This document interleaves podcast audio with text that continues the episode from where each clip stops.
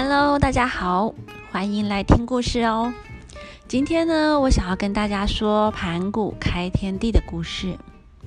在很久很久以前，这个天地都还没有形成之前，这个世界就像是一颗大鸡蛋一样，充满了混乱的气体。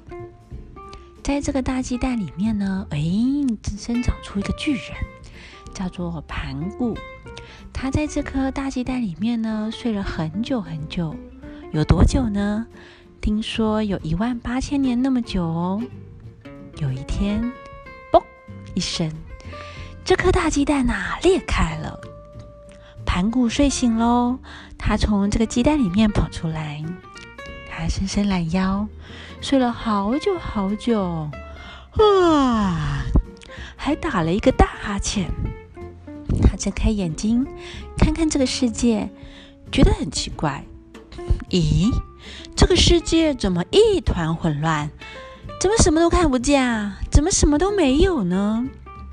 于是呢，盘古用力往下面踩，把比较浑浊、比较重的气体踩下去，把这些气体踩得变扎实了。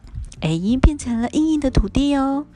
又伸手把比较轻的气体往上拖，好让这些比较轻柔的气体呢往上飘，变成了天空。于是啊，这个世界开始有了天空跟大地耶。盘古好开心哦，这个世界变得不一样了。于是呢，他就把手放下来，哦，一放下来，结果天跟地又合了起来。嗯，这样不行。于是啊，盘古继续脚踩着大地，把它越踩越扎实。继续高举着手托着天空，让它继续往上延伸。盘古长得非常非常的快哦，一天就长高了一丈。哎，小朋友知道一丈有多长呢？一丈呢等于十尺，一尺呢大约三十公分。所以大概是三百公分的高度，那有一层楼高哎！今天它长到一楼，明天就长到二楼天花板那么高了。盘古每长高一丈，天空呢就升高一丈，而地呀也增厚一丈哦。盘古每天的长大，他的智慧也变高了，能力也变强哦。就这样一天一天的过去。过了一万八千年，天空变得好高好高，大地呢也变得好厚好深哦。盘古也变成一个好大好高的巨人。据说呢，天跟地的距离有九万英里那么远呢。哎，这里很有趣哦。在古代啊，一里是一千八百尺，等于一百八十丈。那九万里呢，是一千六百二十万丈哎。可是啊，我们前面说盘古一天长一丈，哎，那我们一年呢有三百六十五天，所以乘以一年三百六十五天，再乘以一万八千年，哎，乘出来的结果，我按了一下计算机，却只有六百五十七万丈哎。那么多出来的快一千万丈，是从哪里来的呢？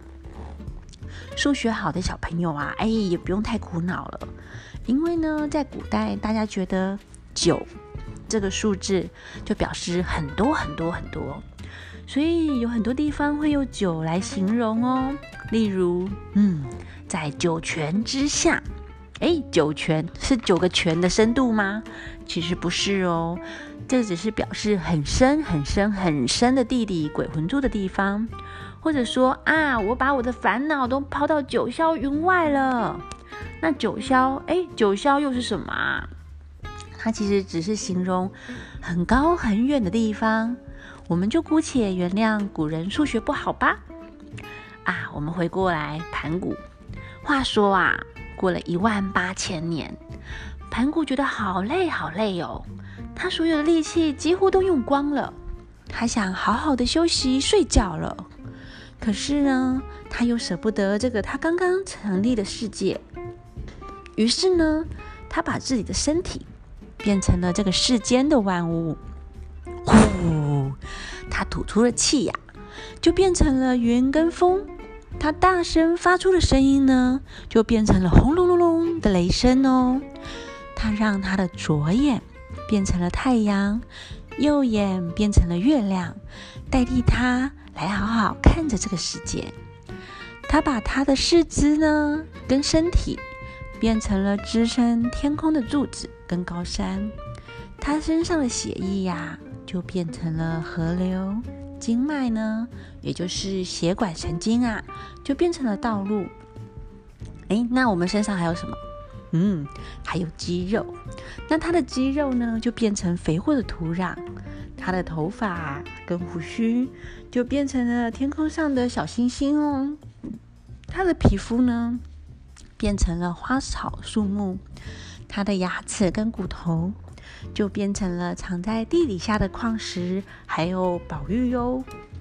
他所流的汗呢，就变成了天空的雨滴。从此以后啊，我们的世界有了星星、月亮、太阳、花草树木、山川河流，万物欣欣向荣啊，变得好热闹哦。各位小朋友可以想一下哦，嗯，盘古会是长得怎样呢？他所创造的世界又是什么样子呢？嗯哼，其实很有趣哦，大家不妨可以把它画下来哦。那我们今天的故事就到此结束喽。